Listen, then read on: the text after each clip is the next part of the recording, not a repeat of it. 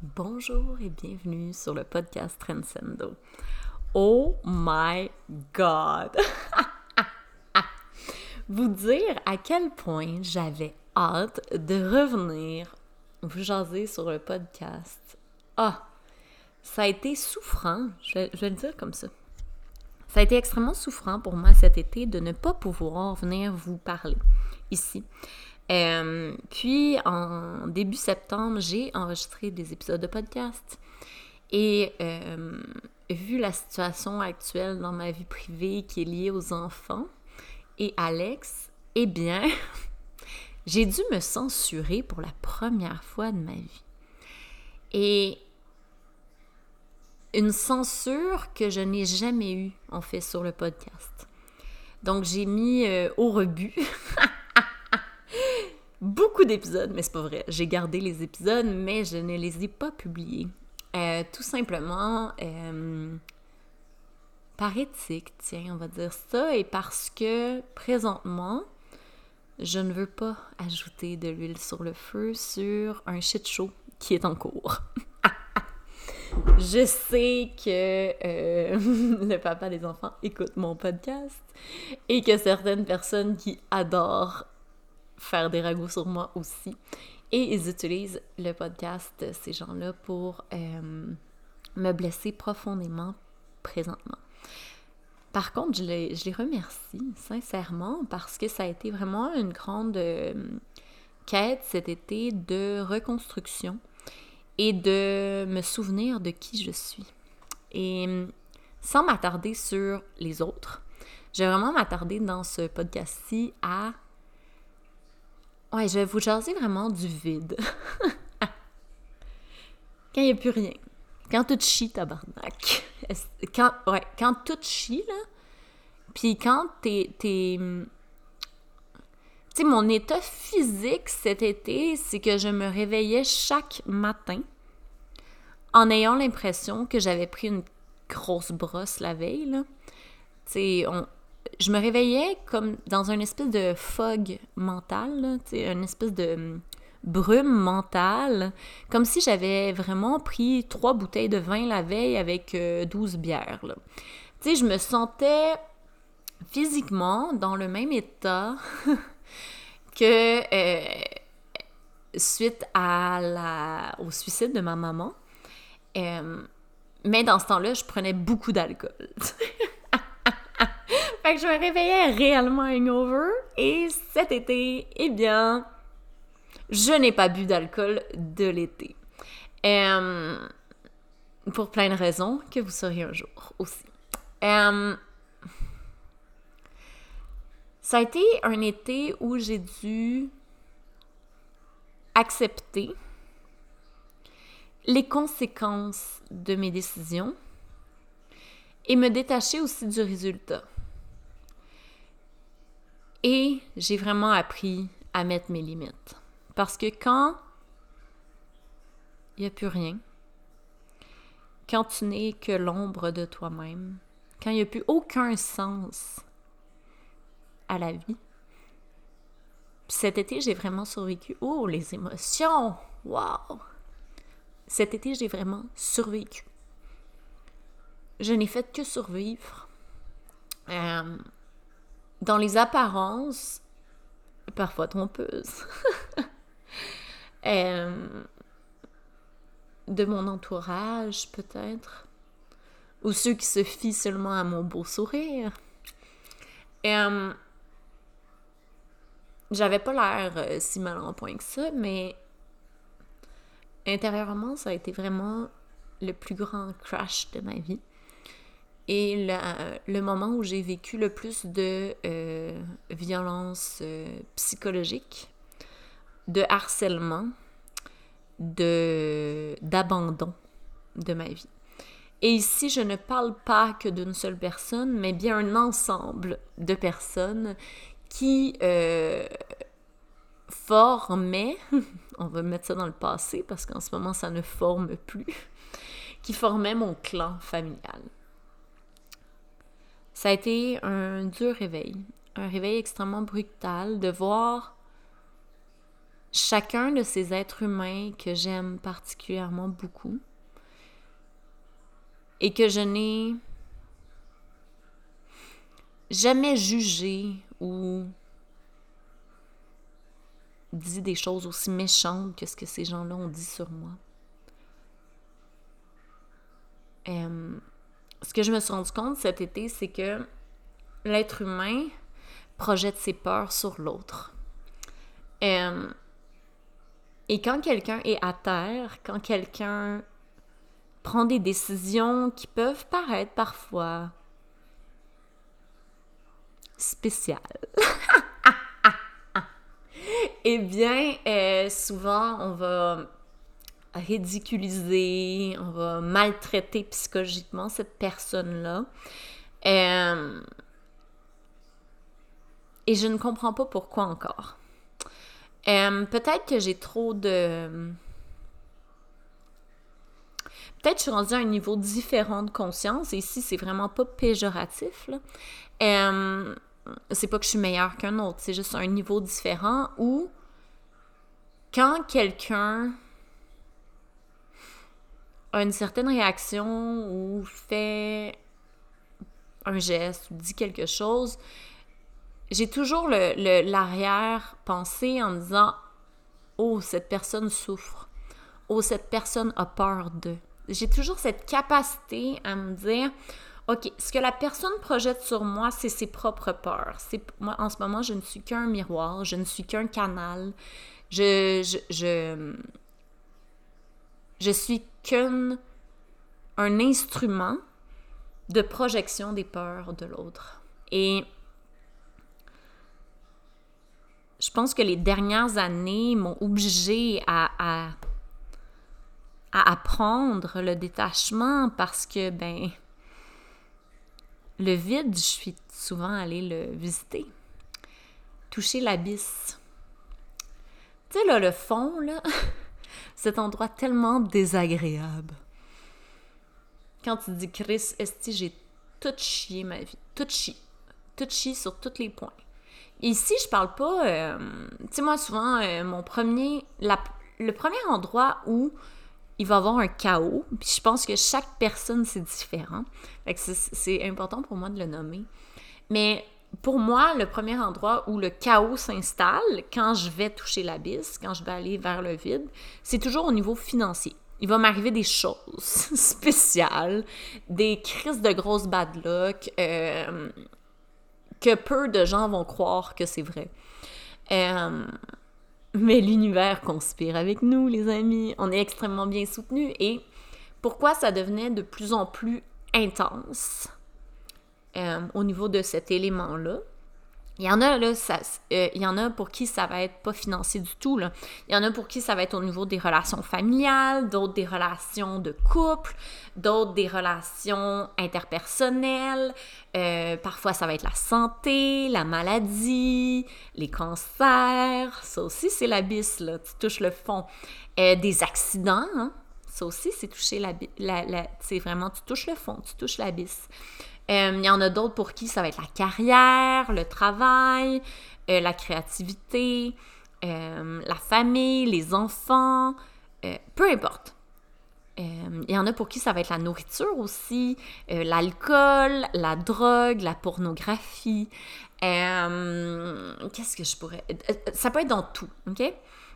C'est juste que toucher l'abysse, c'est vraiment que quand on, commence à ressentir ce vide-là qui arrive dans nous, c'est vraiment que, ben, on s'en va vraiment s'amuser, on peut-tu dire ça, s'amuser dans nos programmes.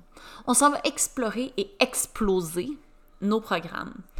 C'est juste que le plus grand problème de la matrice astrale dans laquelle on s'amuse présentement, c'est qu'on a appris que tout devait être facile, tout devait être des quick fix. Malheureusement, la vie n'est pas facile. C'est pas facile. Et c'est surtout extrêmement désagréable d'être dans le vide, d'aller toucher le fond, d'aller toucher l'abysse. C'est vraiment pas facile. C'est sûr que tu peux rapidement faire un quick fix puis retourner dans ta facilité pour remanger un crise de gros coup de pelle en face quelques semaines, quelques mois plus tard. Parce que les patterns récurrents, tu sais, quand on a l'impression d'être pris dans une espèce de vortex ou un cercle vicieux, puis de toujours revivre les mêmes choses, c'est qu'en fait, on nous propose le vide, mais par contrôle ou par peur, ou parce qu'on a, on veut tout simplement pas souffrir, eh bien, on refuse d'aller toucher le fond. Et le fond n'est pas si souffrant que ça.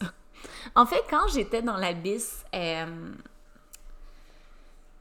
au mois d'août, je dirais, moi, j'ai vraiment touché le fond au mois d'août. Euh, mais j'ai accepté que je touchais le fond.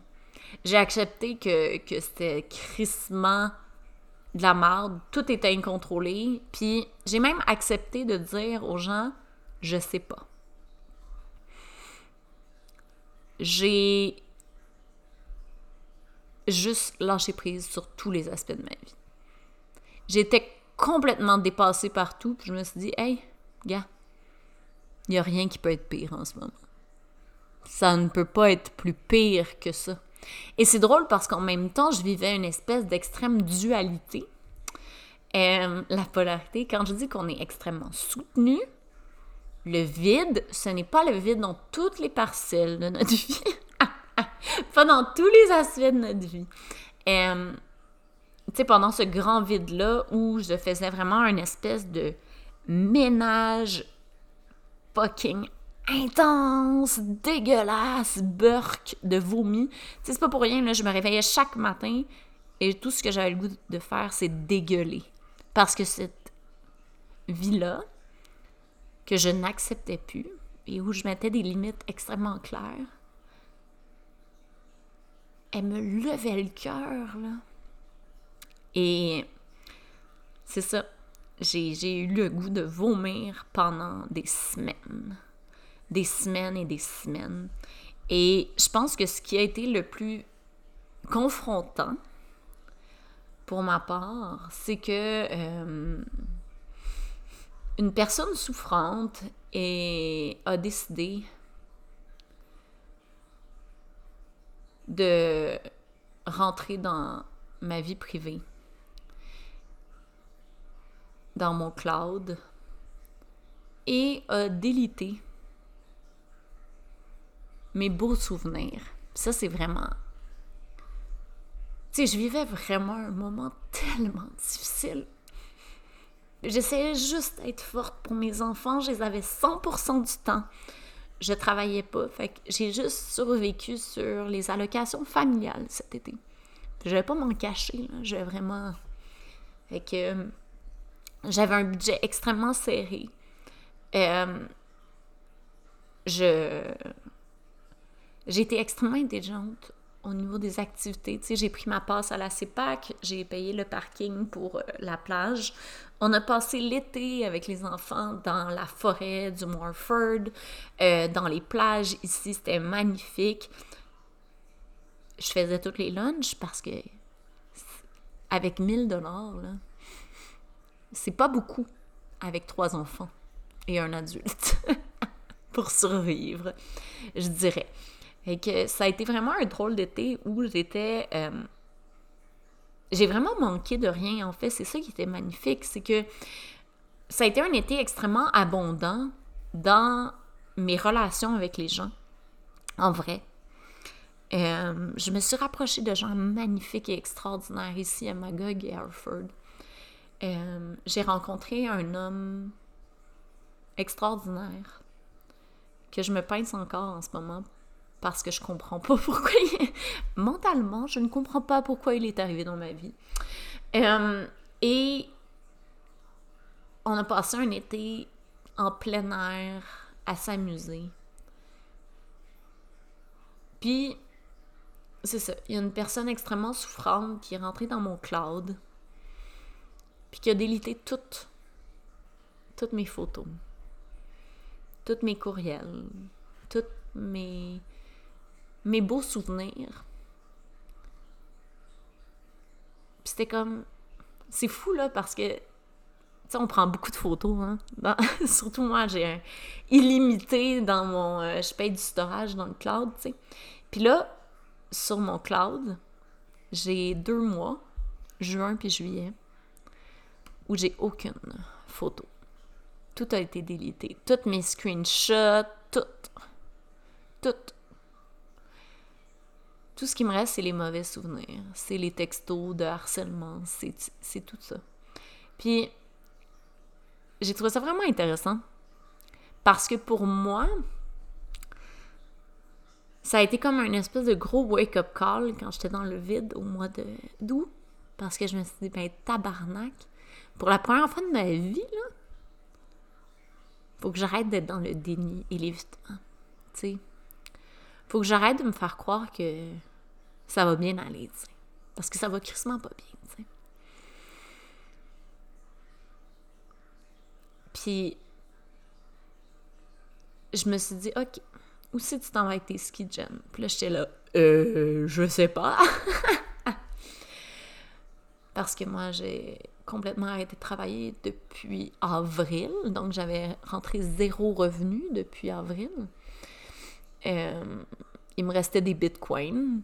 Mais crime, les bitcoins, euh, si vous êtes des bitcoiners, euh, sont bas en ce moment. Tu veux pas vendre tes bitcoins, là. Tu veux les vendre au mois de novembre quand ils vont remonter.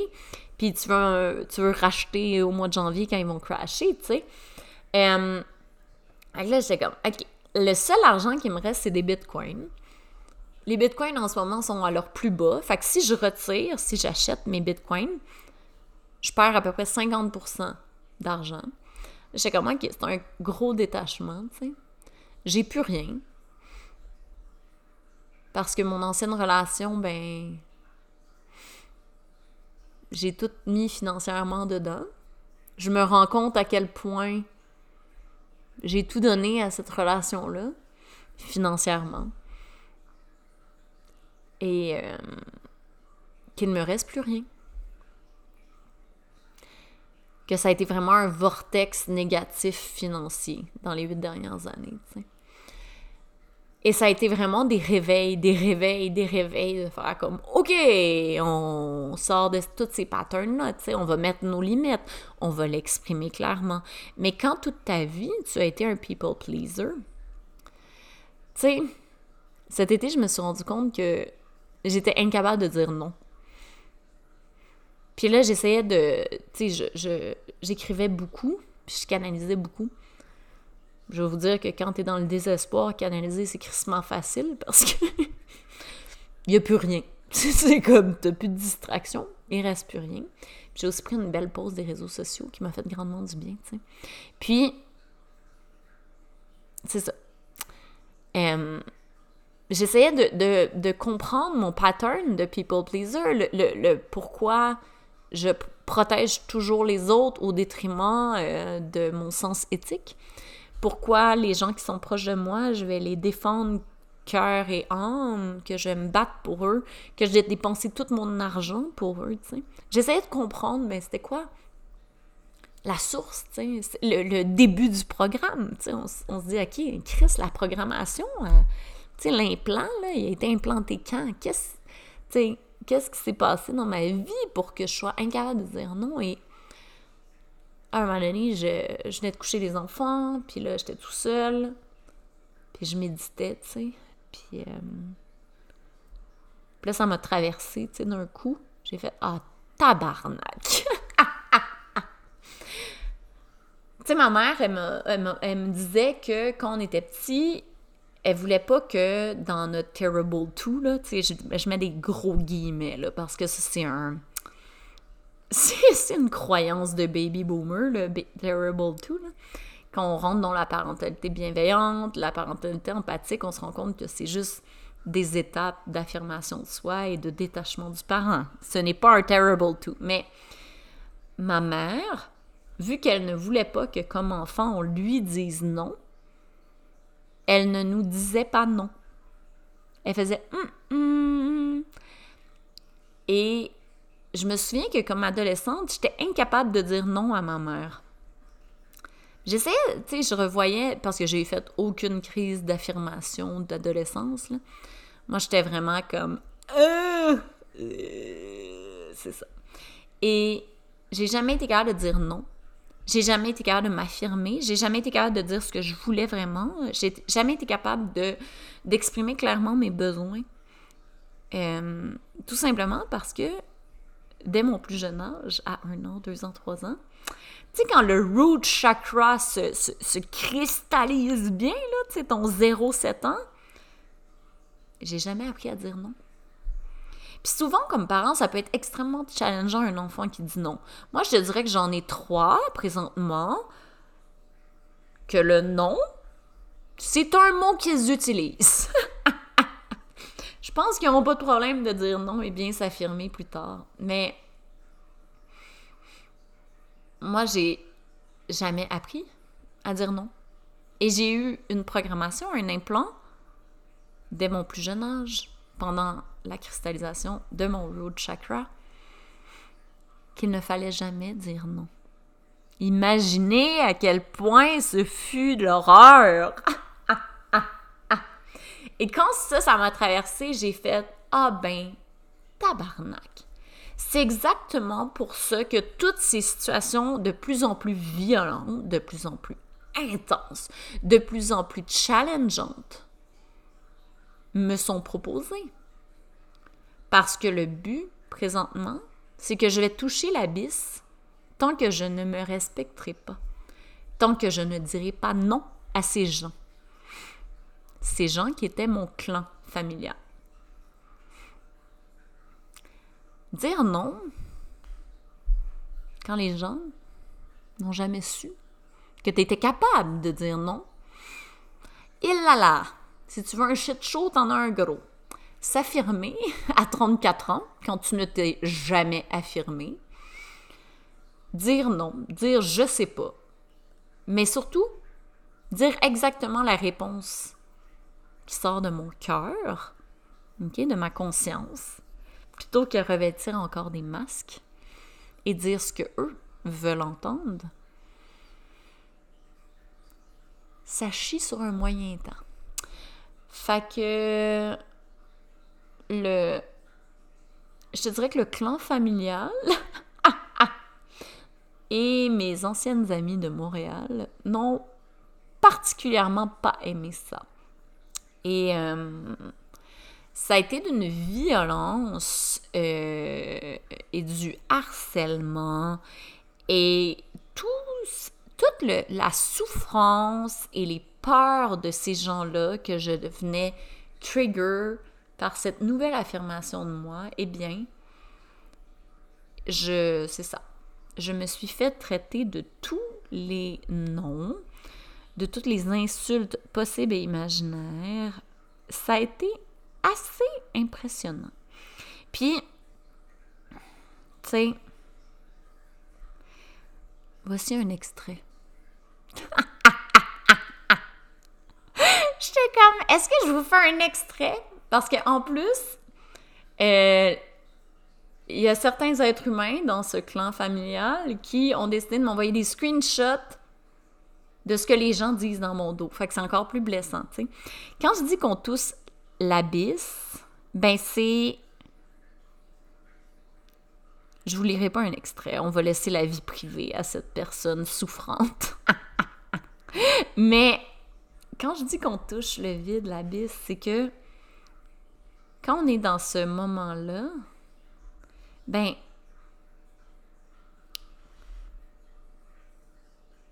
c'est vraiment de la projection des peurs et de la souffrance des autres qui nous sont pitchés dessus. Et tant qu'on n'aura pas l'intelligence émotionnelle et le détachement face à ces réactions-là, on va rester dans une espèce de cancel culture. Puis ça, on commence à en parler de plus en plus. Mais c'est comme que dès que quelqu'un nous challenge un peu ou ne pense pas comme nous. Hein, hein, on a la vérité, on détient la vérité au Québec euh, et en Europe euh, et au Canada. Mais on se rend compte que pour de vrai, dans, dans, les faits, la vérité, c'est une illusion. C'est qu'une perception selon ton niveau de conscience. Et ton niveau de conscience, c'est pas. Euh, j'ai pas un niveau de conscience plus élevé que toi, donc, oh mon Dieu, je détiens la vérité. Tu sais, ça, je trouve qu'un moment euh, ça va, là. On est dans un petit trip égotique spirituellement présentement. De dire comme, oh mon Dieu, réveillez-vous les autres. Non, non. Va toucher le fond, va toucher ton vide tout seul. Faites. Do your own shit, là. Les autres, on s'en fout, qu'ils s'éveillent ou qu'ils se réveillent ou que. Peu importe. Il n'y a personne qui a besoin de se réveiller, là. On est tous éveillés selon notre degré de conscience et selon les expériences qui se, qui se, proposent à nous et selon euh, cette visite dans le vide et l'abysse, tu sais. C'est pas. Euh, c'est tellement égotique que de dire aux autres euh, ça, c'est la vérité. Ça, c'est la vérité. Là, t'es là, OK, c'est une crise de grosse croyance, là. Euh, puis c'est selon ta perception. Mais la vérité, je sais pas. Tu on est quand même dans le monde du mensonge et dans la matrice de la polarité. Fait que je pense pas qu'il y a la vérité en ce moment. Euh, c'est sûr que si tu as une. Euh, il y a quand même des principes de base dans la foi où il y a des enseignements de vérité extrêmement purs. Par contre, par la suite, le problème, c'est que de la manière qu'on va interpréter cette vérité-là, et nos perceptions selon notre niveau de conscience, eh bien, Chris, on va toutes l'interpréter d'une manière différente, la vérité. Fait que finalement, il n'y en a pas de vérité. Parce que oui, peut-être sur papier, sauf qu'après ça, selon notre, nos peurs, notre manière de projeter sur l'autre, nos peurs, notre souffrance, selon notre intelligence émotionnelle personnelle, selon notre niveau de conscience, selon notre degré d'ouverture, selon notre degré d'empathie, euh, ben, tout va être différent, tu sais. Fait que, oui, peut-être que la vérité, mais ensuite, on chie tout parce qu'on est tous des êtres profondément souffrants, profondément momoun et peureux. Euh, on se fait dicter une vie parce qu'on est des crises de mauviettes qui ont peur de tout. Fait à cause de ça, ben, on va juger, on va croire qu'on est meilleur qu'un autre. On va croire qu'on détient la vérité. On va croire qu'on peut faire du emotional dumping sur les autres. Euh, et ici, c'est vraiment pas dans le jugement. Je suis passée par là, là. Been there, done that. J'en ai fait en s'il vous plaît du emotional dumping sur les gens. Euh, c'est vraiment, en ce moment, je suis vraiment dans un processus où euh, je me retourne vers moi. Je me souviens de qui je suis. c'est vraiment le vide, toucher l'abysse, c'est vraiment un processus qui se fait seul. Il n'y a pas de technique, il n'y a pas de théorie, il n'y a surtout pas de quick fix. C'est comme quand tu es dans le caca, là, ben reste dedans. C'est tout. Reste dedans. Tu ne contrôles pas l'espace-temps. Et tu vas rester là d'une manière indéterminée jusqu'à temps que tout. C'est comme du shadow work en tabarnak. je suis en vitesse grand V. Parce que plus on reste longtemps dans le vide, dans l'abysse, puis qu'on reste dans cet état-là, euh, de complètement. On, fait de l'inertie du mental. OK? Mais c'est pas de l'inertie spirituelle, c'est pas de l'inertie de notre corps physique, c'est. Tu sais, on fait pas la boule dans le divan, là. Comme moi, j'ai continué à vivre ma vie, même si, pour de vrai, je serais restée tout l'été en boule dans le divan. Mais non, j'avais les enfants 100% du temps. Ben, 99% du temps, là. Euh, cet été. Donc, euh, j'avais parfois des petits 24 heures sans les voir. Euh, mais au mois de juillet, j'ai passé l'été au complet avec eux. J'ai eu juste un 24 heures de repos.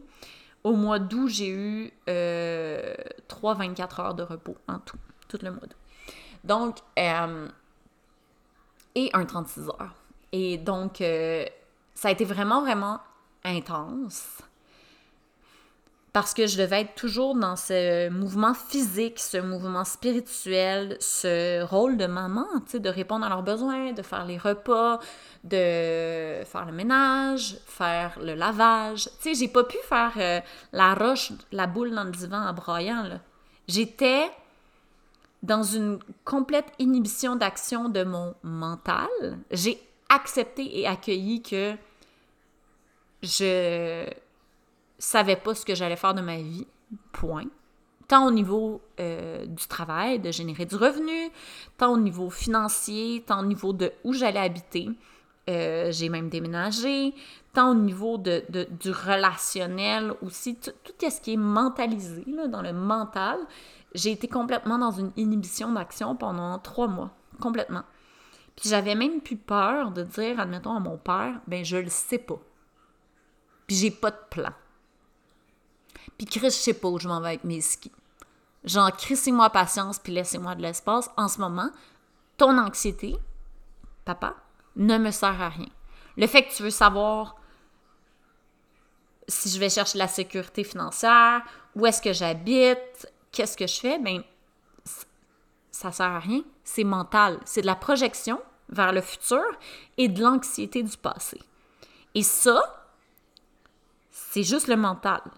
Et faire une inhibition d'action du mental, c'est d'être complètement dans le moment présent en se sachant soutenu. Mais tu es soutenu pour aller te aller à 200 km/h dans un mur. Mais tu es soutenu, tu es vraiment soutenu. Parce que cet été, je me sentais extrêmement soutenu. C'est pas pour rien que il y a un homme extraordinaire qui est tombé sur ma route. C'est pas pour rien que j'ai des amis extraordinaires qui sont tombés sur ma route. Et ces amis-là, et cet homme-là, je ne faisais pas de emotional dumping là, à me rouler par terre, à faire la grande victime. Tu sais, c'est sûr que des fois, j'étais genre, est-ce que ma vie, c'est de la? Mais je ne me.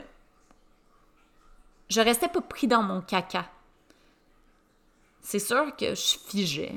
Mon système nerveux était à côté dans le piton, là. J'étais là. Mais je c'était vraiment une très grande introspection, puis vraiment un chemin que je devais faire seul. Un chemin que je devais vivre seul, mais soutenu et entouré d'un d'êtres humains extraordinaires, tu qui sont arrivés sur ma route sans que je comprenne rationnellement pourquoi. Pourquoi ces gens-là sont arrivés sur ma route, je ne sais pas. Mais j'ai pas besoin de savoir pourquoi. J'ai pas besoin de savoir comment. Parce que en ce moment, le but du jeu, le but de sortir du vide, de sortir de l'abysse, ben c'est de garder ce, cette inhibition d'action du mental. Parce que projeter le futur ou faire de l'anxiété sur le passé, ça sert à rien. C'est extrêmement souffrant. Mais c'est facile. C'est facile de se taper sur la tête pour tout ce qu'on n'a pas fait de bien dans le passé. Puis c'est facile de se taper sur la tête pour tout ce qu'on projette qu'on va pas bien faire dans le futur. Puis oh mon Dieu, comment je vais faire pour payer ça? Puis oh mon Dieu, comment nanana? Puis là, les, les factures rentrent. C'est tellement facile de projeter le futur ou de, de faire de l'anxiété sur le passé qu'on reste pris dans cette souffrance éternelle-là. Puis quand je dis que toucher l'abysse et le vide, c'est pas souffrant, c'est que dès qu'on fait taire ce mental-là, puis qu'on accueille le fait qu'on touche le fond, qu'il n'y a plus rien. Mais c'est là où on apprend à vivre. Et c'est extrêmement agréable. C'est sûr qu'il y a une coupe de coups de pelle qui arrive, puis tu te fais lancer des tonnes de marbre par la tête, mais parce que t'es dans l'abysse. c'est comme Ah, le shit show! Shit show is going on! Tu sais, c'est comme Est-ce que c'est désagréable? Puis ça serait facile de retomber dans les vieux patterns puis sortir super vite de l'abysse et rester dans le servicieux infernal de la souffrance, tu sais. Mais le but du jeu, c'est de dire que c'est assez, c'est non. Puis c'est quand on n'a plus rien. qu'on n'a plus de réputation à défendre. Quand tu te fais dire que t'es une grosse salope, là, puis que t'es... Euh, on va t'enlever tes enfants parce que tu fais des posts Instagram spirituels, puis qu'on remet en doute tes capacités psychologiques quand tu as tenu le fort dans une séparation extrêmement violente. Là, tu te dis, OK, le monde est fou. Quand les gens te disent, hey, j'ai hâte de te voir te, planter, te péter la gueule, tu sais. Euh, souffre psychologiquement. Je me suis traitée de psychopathe, de bipolaire, de mythomane, sans arrêt, là, à peu près à coup de beaucoup de messages par jour. Euh, tu sais, le shit show de la belle-mère, de la femme à mon père au mois de juin, c'était une prémisse, là. Est-ce que c'était la petite bière comparé à ce que j'ai vécu au mois de juillet, au mois d'août et au mois de septembre, tu sais? Fait que, euh, c'est intéressant parce que c'est nécessaire l'inhibition d'action du mental pour ensuite ouvrir le tuyau. Notre tuyau pour canaliser, tu sais. Mais ce qui est intéressant, c'est qu'il faut que ça soit fait sans aucune attente de résultat. Fait que tu vas pas toucher le vide pour devenir euh, spirituel puis canalisé, là. Non, non, non, non, non. non.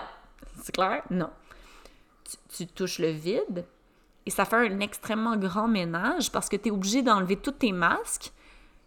T'as plus de réputation à défendre parce que tu es une moins que rien. T'es un esti de vaurien, une, une grosse marde.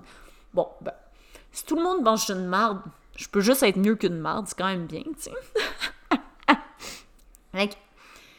c'est vraiment intéressant ce processus-là pour ça. Parce que, ben là, tu te rends compte, oh, ok, ça c'est une peur, c'est la peur de la personne qu'elle me projette sur moi. Ah, intéressant, ok. Fait que là, tu fais du détachement.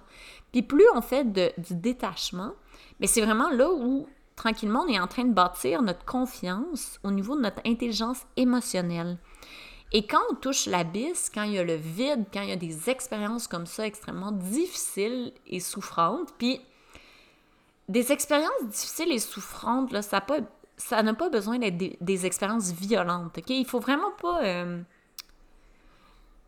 diminuer ce qu'on vit. C'est une perception, OK? C'est une perception de ce qu'on vit à l'intérieur. Donc, c'est vraiment, OK, comment je me sens? qu'est-ce qui se passe, c'est quoi le programme, l'implant? Et là, c'est vraiment une espèce d'introspection. tu, expérimentes l'introspection de Ah, cet implant-là existe. Parfait. Et c'est vraiment du détachement émotionnel des programmes qui t'ont été implantés souvent par, malheureusement, ben ta famille. eh oui, Chris, les petits maudits. Puis moi, je le fais pour mes enfants, là. On, s'entend, je suis pas une, sainte, là.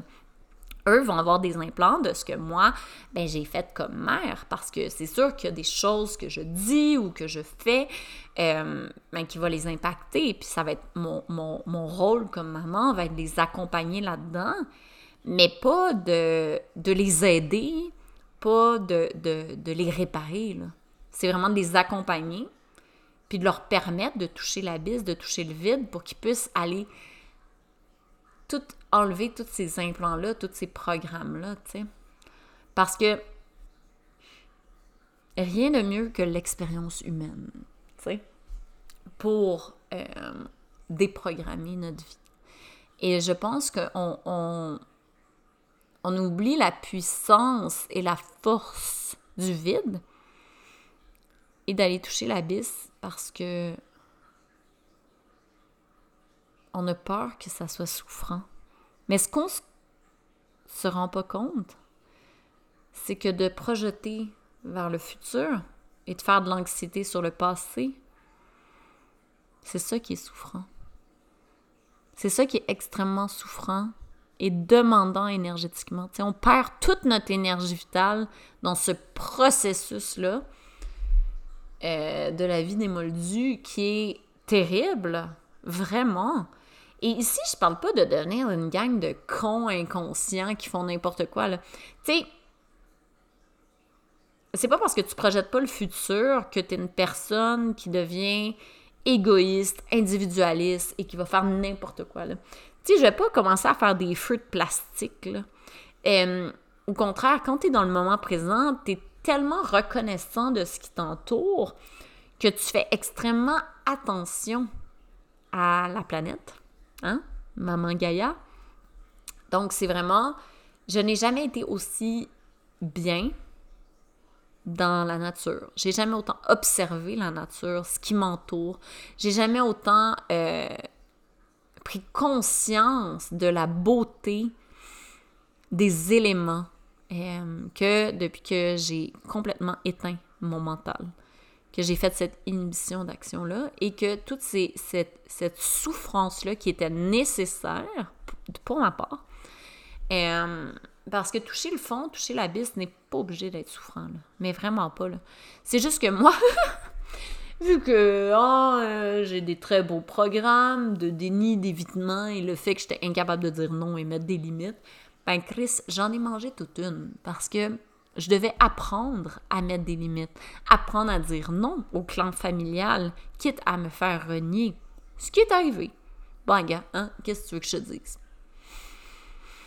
je reste ouverte. Ma porte est ouverte. Un jour, ils se repointeront et euh, je les accueillerai dans l'amour. Parce que ce que je me suis rendu compte, c'est que le clan familial, puis ça, c'est quelque chose que je vais parler dans un autre podcast. Le clan familial est basé sur l'amour conditionnel. Conditionnel. Tu restes dans le clan tant que tu respectes certaines conditions. Parce que sinon, non, non, non, on t'exclut du clan. Et en ce moment, en 2022, on tend vers l'amour inconditionnel. Parce que plus on développe l'intelligence émotionnelle, le détachement, plus on est capable d'avoir un amour inconditionnel pour tous. D'observer la souffrance de l'autre et de se dire Ah, son action n'était pas contre moi, mais c'était vraiment une action de projection de ses peurs et ses souffrances. Et c'est ça un amour inconditionnel. Mais l'amour inconditionnel, il peut pas fonctionner juste d'un côté, tu sais. Parce que c'est là où on se vide énergétiquement. On donne toute notre énergie vitale parce que ben on a un amour inconditionnel, on est compréhensif, on met pas de limites.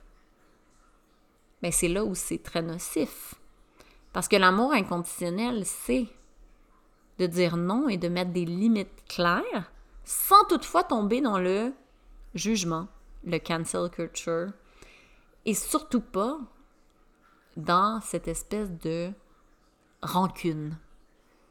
L'amour conditionnel, qui est dans la majorité des clans familiaux, c'est basé sur la peur de se faire abandonner, la peur de se faire rejeter, la peur de perdre son héritage, donc la peur financière, et la peur de juste simplement être vrai. Parce qu'on sait que si on est vrai, on ne respectera pas les conditions du clan familial. Si on est vraiment nous, à 100%, on ne respecte pas les conditions du clan. Donc, on se prostitue toute notre vie pour garder cette cohésion dans le clan familial, dans l'amour conditionnel. Et quand on touche le vide, on touche l'abysse, c'est là où on voit, on observe, on intègre, on ressent l'amour inconditionnel. Et on se dit, tabarnak, l'être humain n'a rien compris. Parce qu'on chie dans nos shorts, puis on est des grosses mauviettes qui ont peur de tout. Parce qu'on préfère abandonner quelqu'un plutôt que se faire abandonner. On préfère faire du emotional dumping sur l'autre plutôt que assumer le fait qu'on n'a pas pris nos responsabilités. On aime mieux se pointer chez quelqu'un et hurler dessus plutôt que de se dire Hey, je vais faire une petite introspection, moi me gérer tout seul. Ça s'appelle l'intelligence émotionnelle. Et l'amour inconditionnel vient grâce à un détachement et un, vraiment une intelligence émotionnelle. Et une déprogrammation de tous les implants de clan familial. Et je dirais que comme, comme maman, présentement, je trouve ça extrêmement challengeant parce que je m'observe et je me dis Ouh, t'as du travail à faire, ma chère Jen. J'ai un beau travail de limite à faire et d'amour inconditionnel, mais surtout que d'aller renforcer le fait que peu importe qui mes enfants seront, leur mère sera toujours là pour eux. Toujours. Mais je ne vais pas faire les choses à leur place. Je vais être là pour les accompagner, mais je ne les prendrai pas par la main. Et je vais vraiment, tu sais, je suis vraiment dans un processus présentement, puis j'ai écrit des super belles lettres à mes garçons, des lettres à mes fils sur le, masculin sacré, parce que j'ai la chance de côtoyer présentement certains hommes qui sont ancrés dans un masculin sacré. Et c'est pas quelque chose que j'avais connu. Théoriquement, théoriquement, là, en théorie, j'avais lu là-dessus. Mais de le vivre et d'échanger, d'avoir une relation avec des, hommes comme ça, qui sont vraiment dans un masculin sacré, c'est très différent. Et je me rends compte à quel point c'est beau d'amener ça à nos garçons. Et c'est surtout nécessaire présentement de montrer que nos, en fait, que nos enfants côtoient des hommes qui sont ancrés dans cette verticalité-là et ce masculin sacré-là. Parce qu'on en a plus que besoin présentement. L'homme ne sait pas où se placer présentement. Et c'est intéressant. Et quand je vois comment on élève nos enfants, nos ados, nos jeunes adultes, je dis, Christ qu'on n'a rien compris. Et à un moment donné, il va falloir se, reprendre conscience qu'on est incarné dans un corps de mammifère, là. Je sais pas euh, où vous êtes, les amis, là, mais on est dans un corps de mammifère. On est dans un corps de mammifère, tabarnak, OK? C'est gars, fille, hein? Boop. Et des fois, je suis comme, OK, là, où s'en va l'humanité? Je sais pas. Euh, on s'est incarné. Qu'on est vraiment un animal pensant et conscient. Il y en a une couple qui n'ont pas pas de lien encore avec leur conscience, mais c'est correct. Puis il y en a une couple que c'est juste des animaux. des PO. Puis t'en as une couple euh, après ça qui, ont, qui pensent. Puis c'est ça. Mais ils ont toutes peur. On reste des mammifères parce que le mammifère est drivé par la peur. À quel point on est encore un mammifère, mais on ose croire qu'on est tellement haut et supérieur. Hein? Ça, ça me fait toujours bien rire et bien sourire parce que on est vraiment un mammifère. Pour revenir à la base, les amis. Parce que tout ce que j'ai vécu cet été, je peux te dire, c'était très animal. J'ai fait Oh, oh, les hommes de ma vie, comme je peux dire. C'est ça. Ils ont fait un retour à leur bestialité et euh, j'ai mangé des tas de bouse d'en face. Mais ça manquait un peu de conscience, je dirais. C'était plutôt dans la violence, le cro-magnon. Euh, tu me fais souffrir, je te fais souffrir. Tu me fais peur, je te fais peur. C'était vraiment, oh my God, OK. Là, je me suis dit, OK, où s'en va l'humanité, Et je me suis dit, ben, ben on revient aux bases, tu C'est quoi mon rôle là-dedans? C'est quoi mon rôle comme femme? Ben, c'est de me reconnecter avec mon féminin sacré, puis de vraiment l'embrasser, puis de recommencer à être ce magnifique canal, ce magnifique tuyau pour vous jaser, pour vous parler, puis ouvrir des possibilités, tu. Donc ça a été tout un processus. bref, merci, merci, merci de m'avoir écouté. Puis je voulais vous dire que euh, dans les liens du podcast, dans les notes du podcast, il va y avoir un lien vers un groupe Facebook. Et je vous invite vraiment euh, formellement à venir joindre ce groupe Facebook-là. Ça va être une masterclass sur le vide et vraiment toucher l'abysse. Une masterclass de quatre jours euh, dans deux semaines, la dernière semaine de septembre 2022. Et euh, c'est une masterclass à contribution volontaire. Vous pouvez payer entre 0$ ou 200$. C'est vraiment entre. Via virement Interac quand vous adhérez au groupe Facebook. C'est vraiment euh, sur un groupe Facebook. Je vais faire quatre lives qui vont être disponibles ensuite par la suite euh, sur YouTube. parce que c'est nécessaire présentement d'observer et d'intégrer ce processus-là. Il n'y aura aucune méthode, aucune technique, à rien de ça. Ça va être vraiment euh, moi qui canalise. Ah oui, je vais être vraiment un tuyau, là. J'enlève tout ego, tout, euh, je dirais, tout bruit de mon tuyau, toute saleté. Et ça va être vraiment, je canalise euh, pendant quatre, euh, je pense quatre fois une heure, là, on, on verra. Peut-être ça va être un petit peu plus court, peut-être ça va être un petit peu plus long euh, en live. Et j'ai très très hâte que vous écoutiez ces canalisations-là. Je vais aussi les mettre par la suite sur YouTube et sur le podcast. Donc vous pourrez les écouter ici sur le podcast. Puis c'est vraiment à contribution volontaire. Donc vous me faites un virement Interac. C'est ce qui résonne pour moi présentement. Donc, euh, sur ce, j'espère vous voir dans le groupe euh, et j'ai très très hâte euh, de faire ces canalisations-là à la fin septembre parce que ça bouge en titi dans le cosmos et sur la Terre. sur ce, je vous souhaite une magnifique, magnifique journée puis j'ai déjà hâte à la semaine prochaine pour le prochain épisode de podcast. Merci!